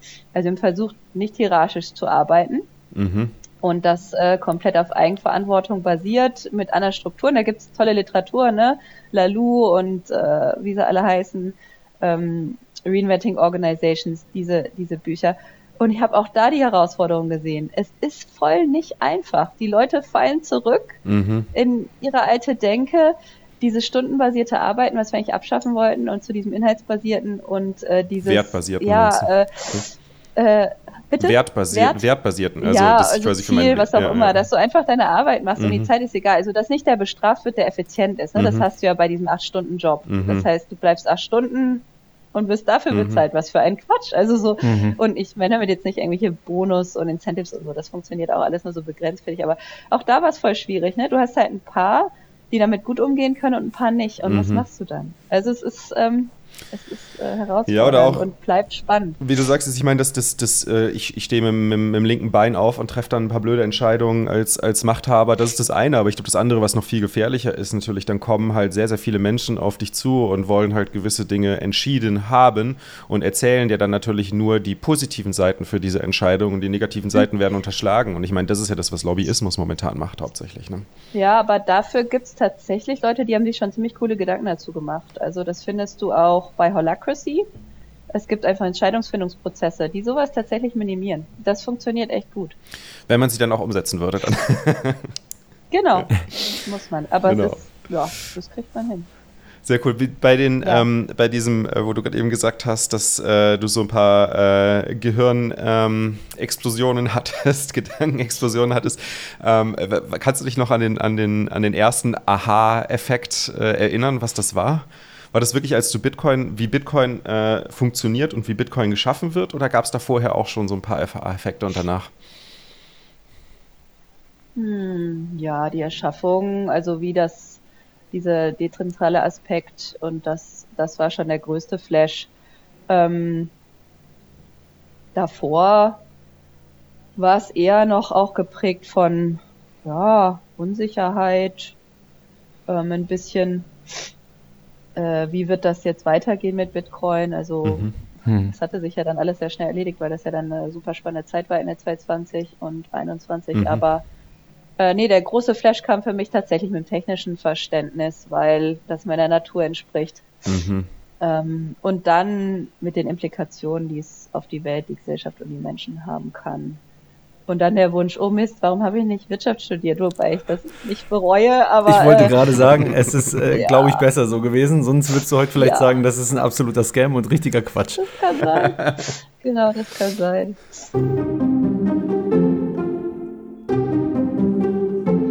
Also ich verstehe null von Technik. Jetzt hat meine Frau schon gesagt, wir brauchen endlich ein paar Satoshis. Dabei bin ich doch gar kein Techie. Habe ich da jetzt schon Satz oder was? Ich habe Satz auf der Wallet. Das war ja einfach. Pocketbitcoin.com. Der einfachste Weg, an Satoshis zu kommen. Was ist denn jetzt, seit es Klick gemacht hat, was ist denn jetzt so alles passiert? Also, welche, welchen Themen bist du über den Weg gelaufen? Was hast du dich reingearbeitet? Was, was interessiert dich allgemein? Hast du vielleicht angefangen, Familienmitglieder zu Orange-Pillen oder, oder wie auch immer? Wie, Na, wie ist das, das so? Das hat mein Bruder schon übernommen mit der Familie, aber. Ähm okay, ja, fair enough. genau. Ähm, ja, nee, das, äh, das ist eine super Frage. Ich habe ähm, mich massiv angefangen, aber so wie die Zeit halt zulässt, ne, mit, äh, ich möchte erstmal versuchen, unser jetziges System richtig zu verstehen. Mhm. Und das dauert. Mhm. Ähm, das dauert für mich eine Weile, ne? Man hat ja auch andere Sachen in seiner Freizeit aber nach und nach ähm, auch Geschichte hat mich auf einmal viel mehr interessiert, mhm. weil äh, auch Geldgeschichte und Geschichte ist so eng verwoben. Mhm. Es ist so witzig. Absolut. Ich hatte diesen Geldaspekt wie so ganz viele so gar nicht auf dem Schirm und mhm. auch so mhm. gar keine Lust, mich damit zu beschäftigen, weil mich die ganze Aktien- und Börsengeschichte so abgestoßen hat. Ich hatte immer intuitiv das Gefühl, da ist was faul, da läuft ganz viel Manipulation und es ist kein faires Spiel. Ich hatte immer das Gefühl, das ist nicht fair. Und deshalb hat mich das so, okay, vielleicht irgendwann beschäftige ich mich damit, aber jetzt nicht. Und das hat sich natürlich jetzt massiv ins Gegenteil entwickelt. Es ist jetzt so, jetzt wirst du den Feind ganz genau kennen und alles wissen und auch wissen, wie es historisch gewachsen ist, um zu versuchen, diesen weiteren Weg in die Zukunft klarer mhm. sehen zu können. Das beschäftigt mich viel und ähm, ja, genau. Ich hoffe, da ja, da auch irgendwie was machen zu können. Also da, da muss ich sagen, zu schauen, ohne, zu äh, ohne das zu schillen, weil es bei uns ja eh noch nicht gibt, also holst du gegebenenfalls in Englisch, aber hier The Fiat Standard lesen für wie ah. unser System funktioniert, ist krass. Also ich weiß schon, ähm, Seifedin ist ein spezieller Typ, ja, das ist schon so. ähm, aber da drin macht er den Case wirklich krass. Also er analysiert einfach Schön. möglichst objektiv, wie dieses ganze Fiat-Geldsystem entstanden ist und was die ganzen, die ganzen Probleme daran sind. Ähm, das ist schon krass. Also so der Zahn, der einem schon ein bisschen im Bitcoin-Standard gezogen wird, der, der schlägt dir da den gesamten Kiefer aus, so ungefähr. Äh, äh. Da freue ich mich drauf. Ich auf jeden Fall lesen. Also was ich gelesen hatte, war Layered Money. Fand ich auch mhm. super mhm. Äh, einfach erklärt. Ähm, auch für Non-Economists ja. sehr verdaulich ähm, zu verstehen, wie das so entstanden ist. Und äh, genau, das ist passiert. Und cool. ähm, ja, das hat sich noch intensiviert, dieses Interesse für dezentrale Organisationssysteme. Mhm. Wie ich meine, wie kriegt man das jetzt auf die Kette, dass man unser System umbaut, mhm. verbessert? Das ist äh, ja, aber ich, ich bin dafür, da dass, du, da dass du mit dem Daniel eine DAO gründest, äh, wenn ihr irgendeine geile gesellschaftliche Idee als, habt. Als, als Partei erstmal, ja, die quasi bitte. sich die komplett, das komplette Land dezentralisiert dann. genau. Wie man das auch immer machen Sehr könnte. Gerne, mit Liquid also. Democracy, whatever. Äh, können wir uns immer anschauen. Was du auch noch gesagt hattest, äh, be bevor wir das vergessen, ähm, äh, eine Note hast du laufen, ne? Ja, richtig. Letzten Sommer ähm, hatte ich ein bisschen Zeit und da habe ich mir eine Note gebaut, was ich auch jedem empfehlen sehr kann. Cool. Es macht Riesenspaß und ähm, ja, ich fühlte mich da einfach sehr ja, beteiligt. Mhm. Ähm, und äh, das ging auch ziemlich schnell. Ich meine, das Downloaden der Blockchain, das dauert irgendwie vier, fünf Tage, je nachdem, wie schnell die Verbindung also das ist. Downloaden, alles, das Downloaden dauert gar nicht so lange, das Validieren dann der Blockchain dauert so lange, ne? Ah, okay. Ja. Das ist der Validierungsprozess. Genau, die ganzen Hashes durchrechnen, anguckt. genau, ja. Schön. Aber auch das war spannend, ne? Ja. Das ist dann irgendwie so animiert, da hüpfen die Blöcke dann durch den Bildschirm ja, und man denkt so geil. Cool. Ja, jetzt, jetzt komm zu mir, komm zu Mama Blockchain. sehr geil, sehr cool. Und genau, dann klar auch irgendwie mit Lightning, äh, das war Sommer so Thema, Lightning Network bisschen rumexperimentieren, mal ein paar Wallets downloaden, hin und her schicken. Ähm, ja, und jetzt mal. Äh, das macht Spaß. Ja, beschäftigen auch. Ich meine, wir haben auch einen Stammtisch, der noch nie stattgefunden hat hier in Freiburg. Äh, ich bin ja in der Gruppe, glaube ich sogar. Oder wo ich, ja, bist du, bist du, habe ich gesehen. Also ich war noch nie dabei. Ich weiß nicht, ob sie sich jetzt nochmal getroffen haben, seitdem alles wieder irgendwie so ein bisschen zu ist. Aber ähm, da läuft auch ganz viel mit Lightning. Ich glaube, da sind auch ein paar drin, die irgendwie so lokalen Unternehmen angehören. Also ich habe gehört, ich glaube, es gibt ein Brauhaus hier und ein Restaurant, die schon Lightning haben. Nice. Das finde ich obergeil. Also Sehr da habe ich voll Lust, Sehr mich cool. lokal in der Community zu engagieren und ähm, äh, renne mal rum. Genau, in der Firma sagen sie auch immer, wegen Bitcoin musst du die Rebecca fragen. Also ich gehe auch zu Leuten nach Hause und erzähle es denen, wie es funktioniert, was sie machen müssen. Das finde ich super wichtig, so im kleinen Stil. Ähm, die Leute irgendwie ein bisschen zu Orange pillen, wenn sie Bock drauf haben. Oder auch äh, zu sagen, nee, das ist nichts. Also ich hatte mhm. neulich auch ein Gespräch mit Leuten, die haben gesagt, sie müssen ganz schnell ihr Geld vermehren. Ja, da ist Bitcoin nicht die richtige Lösung. Für. Da ist die Tür, ja. Und da war ich dann auch echt so ein bisschen geschockt, ne? Der hat gemeint, er kann das doch jetzt mit Daytrading, das wäre doch ganz einfach, der Preis geht doch nachts immer runter, wenn die in Amerika schlafen. Und dann war ich so, oh mein Gott, Schwede. bitte, bitte, bitte tu's nicht. haben sie auch nicht, weil es dann erleichtert. Aber ja, das ist doch genauso wichtig, oder? Ja. Sonst also zumindest ja nicht, versuchen sie davon abzuhalten. Ne? Bei manchen schafft man es ja nicht, aber versuchen sollte man es nee. zumindest. Ja. Genauso wie mit ja. den Shitcoins. Apropos äh, ich Shitcoins. Bin da tatsächlich, ja. äh, ganz kurz, ich bin da tatsächlich vorsichtig geworden mit dem Versuchen abzuhalten auch. Ich, ich rate natürlich und sage, du pass auf, ich halte davon gar nichts und ich beschäftige mich wirklich viel damit. Aber, aber es ist natürlich auch schon passiert, ja. dass du jemandem sagst, ey, kauf diesen Shitcoin nicht. Der macht einen 10x und der sagt, ja, super, Dankeschön. Ja, Dankeschön, dass du mir Punkt, gesagt ja. hast, ich soll das nicht kaufen. Jetzt hat das 10x gemacht, äh, es hat wohl doch eine Zukunft und dann dem nochmal zu versuchen zu erklären, dass es trotzdem nichts ist, das ist schwierig. Autsch. Ja, ja. Fast unmöglich. Das ist schwierig. Deine Credibility geht dann auf. Ja. Genau. Ja. Nee, aber hast du Shitcoins äh, gehabt, getradet, irgendwas damit gemacht oder bist du, bist du direkt nur Bitcoin, äh, weil du es direkt so durchschaut hast von Anfang an? Ich bin Bitcoin only. Ich habe mich total beschäftigt damit, ne? Weil ich wissen wollte, was ist damit los? Warum wird es so gehypt? Aber weil Bitcoin zuerst kam, war klar, okay, es ist entweder ein Scam, mit dem man aber auch durchaus mit Trading Geld verdienen kann. Mhm. Und das ist mir auch Wurst, sollen die Leute machen, was sie wollen. Aber meine Frage ist immer, was will ich unterstützen? Mhm. Ähm, mit was will ich meine wertvolle Zeit verbringen? Das war dann sicher nicht mit Shitcoins, aber mir war wichtig, ich hab's, ich weiß auch gar nicht mehr alles, aber mir, ich habe bei ein paar mir tatsächlich angeschaut, wie die eigentlich funktionieren, was da eigentlich los ist, um eben zu verstehen, was die versuchen. Ich meine, ganz oft versuchen die irgendwas, äh, irgendeinen Aspekt in diesem Trilemma, ne, zu dezentralisieren, zu verbessern. Mhm. Äh, aber ich hatte halt auch richtig Glück, weil ich so einen guten Lehrer hatte. Ne? Mein Bruder hat immer gleich erklärt, ja, es gibt manche Sachen, die sind als Lernprojekt vielleicht auch nützlich. Mhm.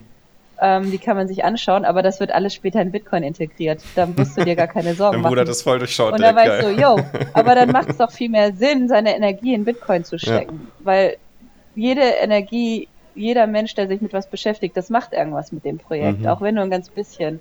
Und was ist mein Beitrag zum Kollektiv so? Und manche Projekte stoßen dann auch voll ab. Ich finde ETH ein bisschen ätzend und schräg. So, da bin ich so, wow, what's, what's going on here? ähm, Geil. ähm, und bei anderen Coins verstehe ich es. Ne? Es gibt Sachen, die sind sehr secret, äh, sehr viel Privacy, irgendwie Monero oder Zcash, solche Sachen habe ich schon verstanden, dass es Utilities geben kann. Und was ich auch schon benutzt habe, sind Stablecoins. Also da sehe ich mhm. auf jeden Fall eine Utility. Und wenn mich dann einer beschimpft als Shit Shitcoiner, weil ich irgendwas mit Tether getradet habe, dann denke ich mir, jo, dann schimpf halt. Also so, ich, ich spekuliere ja nicht damit oder investiere ja nicht da ja. rein. Ähm, das ist vielleicht, hat er auch schon voll viele sehr dodgy äh, Gerüchte, aber ähm, die Utility ist definitiv irgendwie ja. da. Apropos Dodgy, ähm, Dogecoin hast Scam, du. Also ich glaub, hast du nicht, Dogecoin? Nee, aber was ich habe, ist ein Token. Ich habe einen BMM-Token, BMN. Einen eigenen oder was? Oh, ähm, krass. Blockstream Mining. Ja, Ach, Blockstream Mining. Genau. Ach, das ist ein Blockstream Mining-Token. Ne? Ja, oh, nice. Ich hoffe, das kategorisiert sich nicht als Shitcoin, weil das ist einfach eine Hashrate-Beteiligung. Mhm. Genau. Ich wollte ja super gerne selbst meinen. Und cool. äh, ich hätte super gerne in Indien gemeint, da wäre das extrem lukrativ, mhm. hatte auch ein paar Ideen, wie man das irgendwie mit sozialen Projekten verbinden könnte mhm. und so. Mhm. Aber es ist natürlich schwer umzusetzen, ne? Du darfst dir deine Miner da auch nicht klauen lassen. Ähm, Habe ich mhm. aber immer noch Bock drauf, da weiterzudenken, ob man da nicht was machen kann. Aber hier in Deutschland, wir haben was? Äh, teuerste Strom in der Welt. Ähm, ja, nicht ganz so, nicht ganz so toll ja, das mit Mining. So. Hab dann gedacht, wie kriege ich denn mein, äh, wie kriege ich denn Exposure, also wie kriege ich denn Zugang zum Mining und letzten Sommer fing dann eben dieser BMN Token an und ähm, ich finde, da hat sich der Dr. Buck schon eine ziemlich coole Idee ausgedacht. Genau, und habe dann der Dr. Buck. quasi das, was ich in Mining Adam. Adam Back. Ja, aber cool, cool. Ich, ich, ich kenne niemanden sonst, der, der so einen hat. Äh, finde ich, find ich richtig cool. Ja, ey, klar kann man diskutieren. Ähm, ähm, da das ja auch auf Liquid äh, basiert, glaube ich, äh, wie, wie, sinnvoll das ja. ist. Ich finde es absolut sinnvoll, wenn man von Anfang an klar kommuniziert, ähm, dass es zentraler ist, als Bitcoin das ist und was, was der ja. Benefit davon ist, dann ist das absolut legitim. Ja, ich meine, es ist halt ein Downside-Hedge, der sehr gut funktioniert. Ja. Und es gibt eine Gruppe, ne? es gibt die äh, Blockstream-Gruppe und der äh, Adam Beck, der diskutiert da mit dir. Also die kannst du alles fragen. Nice. Der ist da super aktiv. Cool. Ja, das ist sehr nice. Da werden auch echt spannende Diskussionen geführt, wie ich finde auch kritische. Mhm. Und äh, das ist einfach äh, interessant. Also ich finde es interessant, weil es so viele Facetten hat. Ne? Mhm. Ne? Du hast einmal den, das wird immer in äh, Euro verkauft, wenn es geissued wird. Aber irgendwie wandelt sich der Preis auch super schnell in Bitcoin um. Und das wird ein sehr spannender Markt, also wenn man das hat auf sowas. Ja, das ist, da habe ich äh, äh, ein bisschen was reingesteckt. Sehr cool, genau. sehr cool. Wo wir, wo wir gerade über das Thema Mining sprechen. Es ist ja, ist ja quasi in, in aller Munde, dass das, äh, und gerade ja auch, wenn ich mir heute die Nachrichten wieder anschaue, im Handelsblatt, äh, EU-Politiker fangen an, Bitcoin äh, zu verteufeln und wollen fordern Verbote, weil Bitcoin ja so schlecht für die Umwelt ist. Jetzt hast du ja am Anfang ja. gesagt, du hast dich äh, für einen neuen Job entschieden, genau weil du gesehen hast, was halt, was halt äh, Autos auch mit der Umwelt machen oder Sport, Sportwagen mit der Umwelt machen und jetzt, jetzt sagst du, du willst ein Projekt unterstützen und dich da voll reinhängen, was, wo andere sagen, das ist das Schlimmste für die Umwelt, was es gibt. Wie passt das zusammen? Wie kann ich nur? Wie kannst du nur, genau. genau. ja, das ist für mich kein Widerspruch, weil man natürlich das Endgame so ein bisschen im Auge hat. Ne? Man sieht, man hat, wenn man sich zwei Jahre mit Bitcoin beschäftigt, schon mal was von Petrodollar gehört. Und man versteht, ha, ich habe vor zwei, drei Tagen wieder Zeit online gelesen, dass ungefähr alle Maßnahmen der Wirtschaftsförderung, die in E-Autos und andere Sachen gehen, zu genau gar keiner CO2-Einsparung geführt haben. Oh. Nein, ja, warum? nicht das dein Ernst. Ja. Shit, das brauchen wir für unser Fiat-Paper. Ja. Den Link musst du mir nachher schicken. Das brauchen wir für unser Fiat-Paper. das war Zeit äh, auf Zeit. Ähm, und, sondern dass der eher noch gestiegen ist, weil die Incentives falsch sind. Ne? Mhm. Du hast irgendwie Wie den immer, Konsum mega angeregt, aber und das ist, glaube ich, ein Grund, weshalb ich das äh, mit dem Bitcoin-Energieverbrauch nicht so schlimm sehe. Die Leute vergessen ja immer, das E-Auto verbraucht ja genauso viel Energie. Du brauchst für die Fortbewegung, das ist Physik, du brauchst für die Fortbewegung ja genauso viel Energie. Die kommt jetzt nur von mir aus aus einer anderen Quelle oder wird zentral hergestellt. Mhm. Und ähm, du verschiebst das, du kannst aber dann das besser reinigen, weniger Emissionen, effizienter herstellen, wenn es zentralisiert ist. Das sind vielleicht die Vorteile äh, gegenübergestellt irgendwelchen fiesen Lithium-Mines, die du halt hast für E-Autos. Aber die Emissionen, solange Strom halt irgendwie aus Kohle kommt oder mhm. sonst was, wo fossile Energien verbrannt werden, ändern sich die CO2-Emissionen nicht. Mhm. Oh, Überraschung. Ähm, mhm. und äh, ich sehe halt das Potenzial, wenn du ein Geldsystem zum großen Teil ersetzt, was davon lebt, gewissermaßen ausbeuterisch mit der Welt umzugehen, weil die Incentives so sind, mhm dann tust du der Umwelt nett was Gutes. Zudem, das ist kein Geheimnis, weiß man ja jetzt schon, dass die Incentives für Miner glücklicherweise so sind, dass Abfallenergie und Regenerative die günstigsten sind. Mhm. Und das finde ich einen fantastischen Anreiz, die Regenerativen auszubauen. Ich glaube, ihr hattet auch mal den Jesse da, der hat dazu ein paar ziemlich schlaue Sachen gesagt. Äh, den kenne ich irgendwie auch. Und äh, das ist eher ein Anreiz dafür, regenerative an, äh, anzuregen. Also Hydro, klar Solar. Solar hat auch Nachteile. Du musst auch einen Haufen Kollektoren irgendwie herstellen, die brauchen auch Ressourcen, aber ich sehe einfach das Potenzial, die Möglichkeit. Ähm, ich sehe das Potenzial, die Möglichkeit im jetzigen Geldsystem einfach nicht so sehr. Mhm. Weil es sich selbst befruchtet, weißt du? Es ist, ähm, es ist niemand da, der, der die der Leute selber einschränkt mit in den Handlungen. Genau. Mhm. Und ähm, ich kann dann auch nicht einfach entscheiden, also auch Investitionen zu tätigen. Das wurde mir bei dem Zeitungsartikel so klar, ne? Die Regierung entscheidet, sie schieben, was weiß ich, wie viel Milliarden in diese Förderung, weil sie einfach das Geld dafür irgendwo her zaubern. ja, und wenn du halt einen Bitcoin-Standard hast, brauchst du ganz andere Konsensentscheidungen. Mhm. Die werden automatisch ganz anders entstehen. In meiner Vorstellung mhm. gibt es ganz andere Expertenpanels, mhm. die viel diverser äh, viel mehr Dinge berücksichtigen werden und viel nachhaltiger. Mhm. Und das sind alles Sachen, die den Planeten zugutekommen. Also ich brauche auch für ein grünes Denken, brauche ich kein Endzeit-Szenario mit Klimawandel. Dafür reicht mir einfach die Liebe zur Natur und der Planet. Ähm, Sehr also, guter Punkt, ja. Genau, Absolut. ich finde das total abstrakt, dass man immer diese Gefahr, diese Drohne, weil leider handeln Menschen ja erst, wenn ihnen das Wasser bis zum Hals reicht. Wenn wir das abwarten, dann können wir lange warten. Ich finde es schade, dass nicht viel mehr Sachen wie Biodiversität und einfach die Natur vor der Haustür das Promoted doch wird, reichen. Das, genau. Ja, wieso reicht euch das nicht? Das verstehe ich immer nicht. Mhm. Das, das geht kaputt. Das ist super traurig. Wir sind Tiere. Wir vergessen das. Wir können ohne Natur nicht. Aber ich glaube, ich glaub, es hängt vielleicht auch ein bisschen damit zusammen, dass wir in, in, in, als Kinder auch konstituiert werden, dass halt äh, das, das ähm, wie soll man sagen, das Materialistische das Ziel des Lebens ist, sozusagen. Ne? Also ich meine, wenn du dir halt anschaust, ja. wie, wir, wie wir konstituiert werden von der Schule, von, von unserer Gesellschaft, das geht ja genau in diese Richtung. Und hat, findest du, dass Bitcoin bei dir da auch so ein bisschen so ein, so ein Erwachen ähm, herbeigeführt hat oder war das bei dir tatsächlich schon vorher? Oder hat Bitcoin das nochmal zusätzlich befeuert? Was meinst du genau? Den Materialismus? Den Materialismus, ähm, du hast es ja, du hast ja, schon, du hast ja schon gesagt, dass du, dass das bei dir auch so einen Aha-Effekt gab, äh, als du äh, bei dem äh, Autohersteller entsprechend gearbeitet hast, dass halt das hab, Materialistische das ja so, so auf einmal, also vorher war das Materialistisch bei dir im Vordergrund und dann hat sich das auf einmal geändert dadurch, durch diesen Gedanken. Aber hat sich das bei Bitcoin oder während du dich mit Bitcoin beschäftigt hast, auch nochmal zusätzlich verändert oder nochmal untermauert?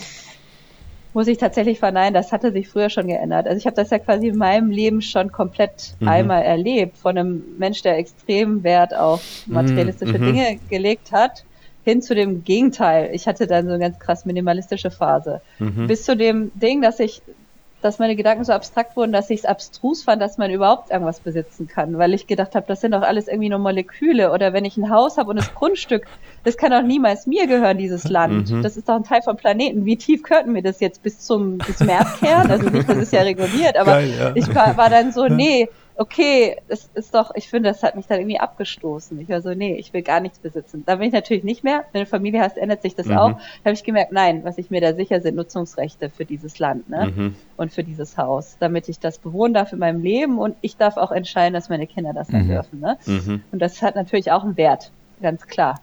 Ähm, aber Bitcoin hat äh, das nicht zusätzlich befeuert. Es hat mir nur die Hoffnung gegeben, dass das bei sehr vielen Leuten was ähnliches wahrscheinlich anstößt. Mhm. Ähm, und man ändert ja seine Wahrnehmung von Besitz dadurch auch. Ja. ja. Von Werten ganz stark. Ja. Ähm, und diese Möglichkeit, also was, was ich auch super krass finde, was mich manchmal auch traurig macht, ist, dass ich gemerkt habe, dass man sich anders verhält, wenn man einen gewissen Puffer hat. Ja. Ähm, ich hatte zum Beispiel noch nie einen Puffer in meinem Leben, weil es mir auch null wichtig war. Und das war auch ganz extrem durch die Familie dann anders. Ne? Mhm. Ne? Du überlegst, was ist, wenn ich morgen weg wäre? Was wäre mit meinem Kind? Mhm. Ganz normale Gedanken. Aber ich habe auch gemerkt, dass ich mehr Risiken eingehe im Alltag, also nicht im Alltag, aber so, was weiß ich, im Job, dass du einfach dich freier fühlst, wenn du weißt, ich wäre jetzt nicht in drei Monaten auf der Straße. Und das hat mich zutiefst bewegt, weil ich auch gemerkt habe, was das ja mit allen Leuten macht, mhm. die arm sind. Mhm. Du, ich, das sind auch diese Gedanken, wo ich wieder an die Grenzen komme mit dem sozialen System, wie man das denn organisieren könnte. Armut bringt das Schlechteste aus einem heraus du bist der egoistischste Mensch oft. Also nicht, es gibt ja, weil du, du musst, du fokussierst dich, anders, aber du hast keine Wahl. Ja, du fokussierst dich halt nur auf das Thema Geld, weil du brauchst es zum Überleben. Ne? Ja, genau. Es sind diese Grundbedürfnisse, die dann in den mhm. Vortritt treten, ganz massiv. Und irgendwie musst du die erreichen. Mhm. Und da werden wir, da ist der Verstand nicht mehr so viel wert. Ne? Da ist richtig genau. viel Tier wieder da und Überleben und ähm, das fand ich, das ist eine Erkenntnis, die durch Bitcoin kam. Eher andersrum. Also Materialismus, klar, war dann eh schon nicht mehr so Thema, aber dieses Privileg, Puffer zu haben, wie, mhm. wie das mich verändert, äh, mich freier macht. Ähm, und ich weiß gar nicht, ob das so toll ist oder schön. Das ist halt so. Ne? ich ich finde das schon, ähm, ich finde schon, dass das toll ist, weil, weil es zeigt auch ja, so ein bisschen einen. Nein, aber es zeigt auch, es zeigt auch ein bisschen einen, einen Outlook darauf, wie es vielleicht einem viel größeren Teil der Gesellschaft ähnlich gehen kann. Ähm, wenn sie ein Geld haben, das eben nicht verwässert wird und viel früher an den Punkt kommen, an dem sie sich selbst auch dieses dieses Puffer ermöglichen können, ja. Das zum Beispiel, wir hatten es vorher vom, vom mhm. Mutterschutz oder das vielleicht mit einem soliden Geld, wenn man äh, ein Kind kriegt, man sagt, ja, den brauchte ich gar nicht, ich konnte so gut sparen, ich brauche jetzt zwei Jahre gar nicht arbeiten, das juckt mich überhaupt nicht, ja. Who knows, ja, ist für mhm. uns alle ganz schwierig auszumalen, wie das wäre, wenn, wenn die Umverteilungseffekte gar nicht, gar nicht so systemisch sind, äh, so, sondern man da wirklich erstmal hauptsächlich in die eigene Tasche spart. Was mich noch interessiert ja. hat, äh, da, da, du ja da im, im, auch in der Energiethematik unterwegs bist, ähm, habt ihr denn Konzepte mal durchgesprochen? Abwärme für Bitcoin-Mining nutzen oder so? Hast du da mal was angetriggert oder hat dich das mal interessiert? Hast du da mal reingeschaut? Die Gedanken habe ich auf jeden Fall angefangen mhm. und ich habe auch meinen Chef vorsorglich mal georange-pillt. ähm, vorsorglich mal schnell am Nachmittag. da kann ja nicht schaden. Ja, oder? nee, sicher nicht. Ja.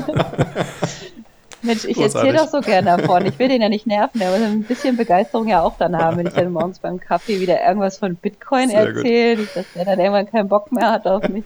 Nee, ähm, äh, ja, da gibt's tatsächlich coole Gedanken. Ich kann das im Moment super schwer mit dem Beruflichen verbinden, weil das nicht, nicht genau genug zusammenpasst und ich okay. habe kein Mandat dafür im Moment. Okay. Aber ähm, diese Energiesuche, also mit Abwärme thermischer Energie, die ist ziemlich niedergradig. Ne? Wenn du das jetzt in Strom umwandeln willst, ähm, du brauchst ja quasi irgendwas, was es umwandelt. Ja. Du musst dann immer aufpassen, dass dieser Umwandlungsprozess nicht deine ganze Exergie aufnimmt. Ja, ja, ne? Und du dann am Schluss keine ja, Wertigkeit Nicht so viel Verlust hast. hat, ja, ähm, klar.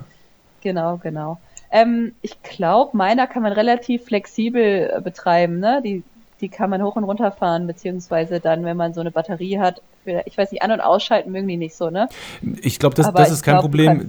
Du, du ist, ist natürlich, wenn die, wenn sie nur, nur zeitlich immer angeschalten sind, dann geht natürlich die Rentabilität ne? extrem äh, ja. runter, genau. Also was ich eher spannender fand, war die Abwärme von den Minern zu nutzen für mhm. irgendwas. Weil da mhm, gibt's ja, ja auch interessant, was. Die ja. produzieren einfach, also da gibt's auch super tolle Projekte schon, ne? die das integrieren als Hauswärme, als ja. ähm, Poolwärme, also da, das sowas finde ich cool. Aber für den, für den äh, Prozess, das Wasser auf 80 Grad zu, erheiz, äh, zu erhitzen, reicht es nicht aus? Da habt ihr einen effizienteren äh, Prozess. Ich weiß gar nicht, was die Top-Temperatur ist bei Minern. Wahrscheinlich wäre es dem Miner zu warm, wenn du den so warm fährst. Ähm, was du aber machen kannst, ist, du kannst das benutzen, um auf 60 hochzuheizen und musst dann nur noch von 60 bis 80 Wollte ich gerade sagen, ja. schießen. Also du kannst auf jedem Niveau, also wenn deine, wenn deine Wärme nicht 50 äh, Grad schon hat, sondern 25, kannst du auf jedem Niveau was nützen. Doch. Äh, klar, natürlich habe ich da Träume. Das wäre super schön. Aber ja, ja, du bräuchtest ein schönes Projekt in der Industrie, ne, wo du ähm, irgendwie auch, vielleicht haben die ja PV und mhm. äh, wenn das dann piekt und zu viel da ist, weil du musst es einfach überdimensionieren, und dann hast du über den Tagesverlauf irgendwann einen Peak und weißt nicht wohin damit, dann kannst du deinen Miner betreiben und mit der Wärme auch noch was anfangen. Also da mhm. gibt es unendlich viele Ideen, die man spinnen könnte. Genau, ja. das finde ich so spannend, weil mir ist es in den letzten Wochen immer öfters gekommen, als ich auch die News über irgendwie immer mehr Menschen äh, machen, also jetzt Solo-Mining, ne? Also du hast auf einmal halt die Solo-Miner, die immer mehr, immer öfters halt einen Block finden als Solo-Miner. Das ist das eine, was faszinierend ist. Das hatten wir vorher auch nicht gesehen. Und das andere, was ich faszinierend finde, es kommen immer mehr Produkte raus, wie zum Beispiel einen, ähm, einen Miner, den du zu Hause hinstellst vorstellen kannst, der quasi eine Alternative zu einer Elektroheizung ist, ne? wo halt du quasi ja. mit Mining ja. sozusagen dein, dein Gebäude heizen kannst. Und da kommen ja. immer mehr Themen raus. Und, und wenn du jetzt noch darüber sprichst, dass du es halt in Industrieprozesse auch einbauen kannst, wo, wo Wärme benötigt wird, ich glaube, Bitcoin-Mining wird, wird in die kompletten Prozesse, überall da, wo Wärme benötigt wird, wird Bitcoin-Mining vermutlich eingebaut werden, wenn natürlich die Prozesse, also die, die, die Chip-Optimierung und ähm, auch wie man die Chips ähm, gestalten kann und in solche Prozesse einbauen kann, noch sich weiterentwickelt. Ich würde es so gerne sehen. Es gibt so viele coole Startups, die sich mit solchen Dingen gerade beschäftigen und ich würde es so gerne genau so integriert sehen. Es, das wäre echt super sinnhaft. Es, es gibt ja auch ein, ein, ein paar Leute im Bitcoin-Space, die bereits in wenigen Jahren äh, damit rechnen, dass äh, Energie international nur noch in Bitcoin bepreist wird, weil es der perfekte Opportunitätskostenpreis ist, oder? Also sprich. Oh, bitte, bitte. Das ja, das, wäre wär super ja. interessant, ja. Mhm, aber guter Punkt, ja. Das ist ja echt klasse. Das passt einfach so fantastisch zusammen, ne? Absolut, absolut. Ja. Gut, aha. Wir sind schon bei. Aha. Oh, wir haben schon eine Stunde, ne? Hi, hi, hi. Okay, ah, wir müssen ein bisschen Gas geben. ein bisschen Gas geben, genau. Ähm, ja, Rebecca, wo, wo siehst du denn, ähm, also du kannst gerne beides beantworten, auch gerne nur eins von beiden, wenn du möchtest. Wo, wo siehst du dich, wo siehst du Bitcoin ähm, in den nächsten fünf bis zehn Jahren so? Also dich vielleicht ja im Bitcoin-Space, dich vielleicht aber auch ganz abseits vom Bitcoin-Space, wie du möchtest. Und, und wo siehst du Bitcoin hingehen? Wie siehst du das mit äh, Ländern, die das adaptieren und so weiter und so fort? Siehst du vielleicht einen sehr schlimmen Umbruch? Siehst du vielleicht einen sehr smoothen Umbruch? Hm. Ich hoffe ja schon auf die friedliche Revolution. Ich glaube, bei den sehr gewaltvollen Szenarien bleiben sehr viele Leute auf der Strecke. Mhm. Und ich glaube, es sind immer die Incentives. Man macht sich oft Sorgen, dass die ähm, Regierungen das ja alles nicht passieren lassen werden, weil das ihre Macht ja dezimiert. Aber man sieht ja auch jetzt gerade, wie schnell die Stimmung in irgendeine Richtung kippt, mhm. wenn einfach der Anreiz stimmt. Mhm. Und ich glaube, Bitcoin gibt da schon die Option, die Anreize in die richtige Richtung. Das ist vielleicht ein bisschen idealistisch von mir gedacht, aber auf sowas würde ich meine Energie mhm. ausrichten. Mhm. Ne? Im Kleinen natürlich nur. Diese mhm. großen Gedanken nicht, sondern eben im Kleinen. Ähm, im, mich persönlich, ich habe keine klare Vorstellung. Ich mag meinen Job sehr gerne, den ich jetzt habe, aber ich möchte so ein bisschen neben dem Beruf her anfangen, mich in der Community mehr zu engagieren ähm, neulich hatte in der Freiburger Gruppe auch jemand diese Idee, so eine Bitcoin-Beratung zu starten. Sowas finde ich cool. Also auch im Moment noch völlig äh, unentgeltlich. Ja. Um, äh, ich kann mir vorstellen, dass auch Finanzberater und solche Leute zunehmend das Bedürfnis haben werden, sich einfach auszukennen damit, ja. weil die Anfragen einfach steigen. Mhm. Und da finde ich es schön, wenn man ähm, sein Wissen teilen kann. Das reicht mir im Moment schon als Aufgabe. Also irgendwie versuchen, das auf einem hohen Niveau zu teilen, auch die technischen Aspekte, den Leuten die Angst zu nehmen vor diesem riesen Start-Boost an Infos, die man braucht, das versuchen runterzubrechen. Ich habe das immer gerne gemacht, komplizierte Sachen einfach zu erklären, finde ich überhaupt nicht trivial und aber super wichtig. Ähm, genau. Schön. Und äh, ja, ich denke mal, ich werde in fünf Jahren immer noch Ingenieurin sein. Aber wo? Ja, wer weiß. Vielleicht kommt irgendwann so ein Mining-Startup und wir machen so ein ultra cooles System für die Industrie. Ey, da hast du mir jetzt ein Floh ins Ohr gesetzt. Also das, das war der Plan. Ja. ja. Sehr gut. Genau. Jetzt, ist, jetzt, hast du eben erzählt, du hast deinen, deinen Chef schon mal vorsichtshalber georange-pillt. Ähm, ja. Wie hast du das gemacht? Was sind die Ressourcen, die du verwendet hast? Was, wie hast du, wie bist du da vorgegangen? Na, das ist nicht ganz fair. Ich meine, wir sind ein Unternehmen mit unter zehn Leuten und ich kenne meinen Chef schon seit zwölf Jahren. Das ist ein alter Freund von mir. Okay, das heißt, also wir Vertrauen. unterhalten uns über Gott und die mhm. Welt. Ähm, sind auch äh, super gute alte Freunde. Ähm, der hat auch natürlich äh, ähnliche Gedanken zur, zum aktuellen Zustand unseres Systems und alles und war sehr empfänglich. Es war kein schwerer Job. Okay. Also auszusteigen aus äh, der Abhängigkeit von Banken war ihm ein ja, da war der ganz, da war der ganz schnell Feuer und Flamme. Was hast du äh, empfohlen? Zudem er sich als CEO ja auch äh, ganz schrecklich viel mit Banken auseinandersetzen muss und das macht nicht immer Spaß. Ja, das stimmt, guter Punkt. Was habe ich ihm empfohlen? Mhm. Wie meinst du? Ja, welche, äh, hast ja, du ihm Bücher halt. empfohlen, hast du ihm Videos empfohlen, irgendwie Podcasts ja, empfohlen? Ja, ganz viel. Ich glaube, er hat davon nichts gelesen, hat paar Fragen gestellt. Er hat auch keine Zeit.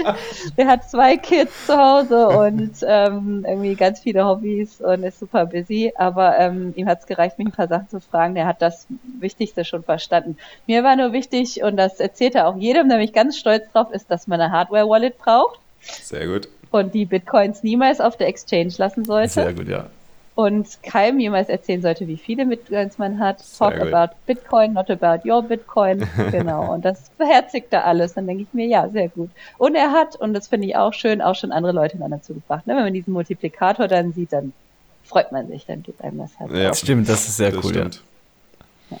Nice. Genau. Wunderbar. Daniel, hast du noch was? Sonst, ich, sonst ich, bin jetzt, ich bin jetzt äh, heiß auf die letzte Frage.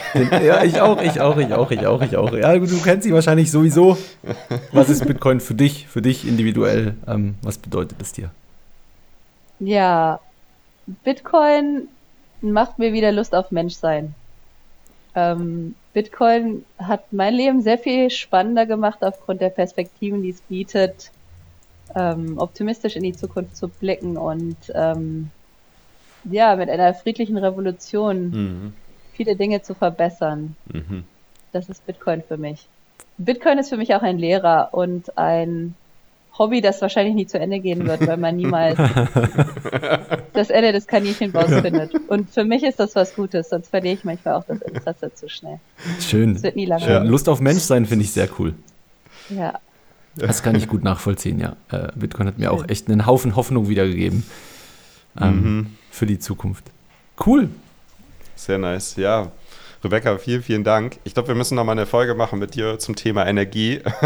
Vielleicht, dass gerne, wir da noch mal tiefer einsteigen, weil das, das fand ich super faszinierend. Ich, ich habe eine Idee. Mach ja. doch, ähm, hol doch du mal äh, Rebecca und den Jesse noch mal zusammen, der auch sehr krass in diesem äh, Energiespace ja. unterwegs war. Und dann könnt mal da mal einen super Deep Dive machen. Und dann holt euch vielleicht noch jemand dazu, der absolut konträrer Meinung ist ja, das ist eine gute Idee. Da hätte ich total Bock genau. drauf. Genau. Also vielleicht ja, auch einer cool. von den Zuhörern gerade. Also wenn ihr sagt, so, ey, bei sowas würde ich gerne dabei sein ähm, und ich kenne mich da aus, meldet euch beim Fab und mir. Ähm, dann organisieren wir da was. Sehr schön. Sehr cool.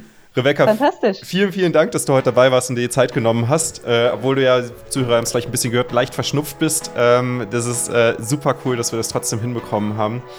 Genau, und an die Zuhörer, wer, ihr kennt das schon, wir wollen mit euch sprechen. Und auch die, die, die äh, Warteschlange ist jetzt nicht mehr so lang. Ähm, das heißt, äh, meldet euch wieder bei Fab und mir. Äh, wir wollen mit euch über euren Bitcoin-Weg sprechen und das in die Welt hinaustragen, in die deutschsprachige Welt zumindest. Und ihr sicherlich auch, aber wenn ihr das wollt zumindest, dann meldet euch. Genau, ich würde sagen, ich wünsche euch ein schönes Wochenende. Same, same. Danke auch von mir, Rebecca, und äh, bis demnächst. Ciao, ciao. Ciao, ciao. Ciao.